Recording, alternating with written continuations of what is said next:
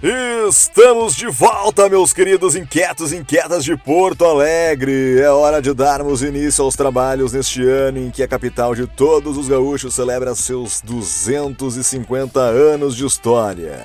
No oferecimento do Sim de Lojas Porto Alegre, fique agora com a resenha inquieta desta segunda-feira, dia 10 de janeiro de 2022.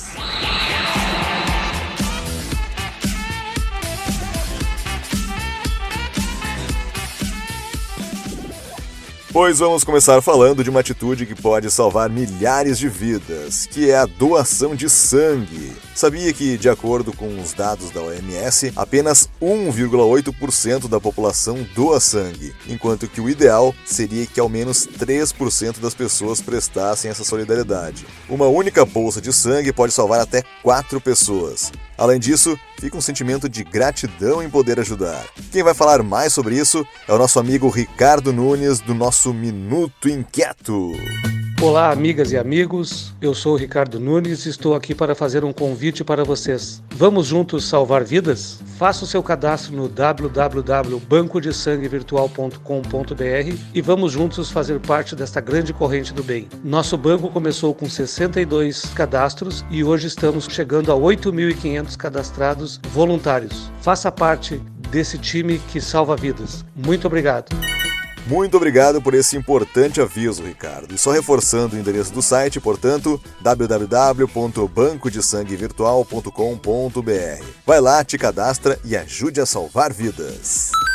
E aqui vai um recado importante do Hospital Moinhos de Vento em relação à Covid-19 e à gripe. O Laboratório de Biologia Molecular e Controle de Infecção do Hospital Moinhos de Vento vem monitorando a presença da variante Omicron nas amostras positivas para SARS-CoV-2 de pacientes atendidos no hospital. Nas últimas quatro semanas, notou-se um aumento no número de exames realizados e do percentual de testes positivos. Além disso, entre as amostras positivas, observou-se um crescimento do percentual de amostras sugestivas ou confirmadas para Omicron, tanto pela técnica de genotipagem quanto pelo padrão de amplificação observado no PCR convencional que é típico da variante. O Hospital Moinhos de Vento, por meio de seus canais oficiais de comunicação, informou que apoia a vacinação de pessoas de todas as faixas etárias para as quais existem vacinas aprovadas pela Agência Nacional de Vigilância Sanitária e que sejam recomendadas pelas sociedades médicas especializadas nacionais e internacionais. A gente aproveita o momento para reforçar aquilo que vinha sendo dito repetidamente no auge da pandemia e que agora, em virtude disso que estamos vendo das variantes e dos novos casos, infelizmente precisa ser reforçado. Vamos retomar os cuidados, pessoal. Tudo que não queremos nesse momento é que aquele pesadelo de 2020 volte a nos assombrar. Para isso, a gente reforça a importância da vacinação, da dose de reforço, dos cuidados básicos com a higiene, do distanciamento social e o uso de máscara. Vamos nos proteger.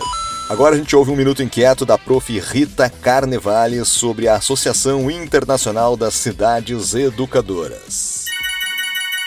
Prezados inquietos, quem vos fala é a professora Rita Carnevale. Quero comunicar que em 94 foi fundada a Associação Internacional das Cidades Educadoras. É uma estrutura permanente de colaboração entre governos locais e se comprometem a reger-se pelos princípios da Carta das Cidades Educadoras. Em 2020, eram mais de 500 cidades de 36 países do continente todo. As cidades que se associam, entre outros compromissos, assumem intenção consciente de que as propostas de suas políticas públicas resultem em atitudes e convivência e gerem novos valores, conhecimentos e habilidades. Ou seja, uma cidade educadora defende como prioridade ocupar-se com crianças e jovens para que possam usufruir da cidade em igualdade de condições. É um sistema complexo de participação de todos os cidadãos no espaço público e de forma comunitária. Pois bem, em 23 de dezembro do ano passado, foi sancionada pelo nosso prefeito a Lei 12.038, em que o município, além de suas funções tradicionais, passa a reconhecer, promover e exercer um papel educador na vida dos sujeitos, assumindo como desafio permanente a formação integral de seus habitantes. Com votação total dos integrantes da Câmara de Vereadores, a cidade foi autorizada a integrar a associação e assumir os compromissos de uma cidade educadora. Todos nós, porto-alegrenses, principalmente nós inquietos, temos pela frente a oportunidade de efetivar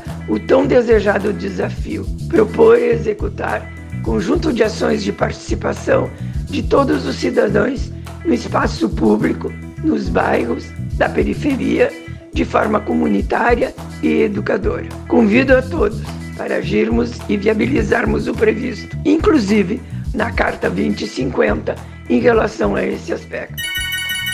Muito obrigado por repassar as informações pra gente, Prof. Rita. Vamos ouvir, na sequência, um minuto inquieto do Roy Bisson Portela Monteiro, da Secretaria de Saúde de Porto Alegre. Se liga só no aviso de utilidade pública que ele tem pra gente.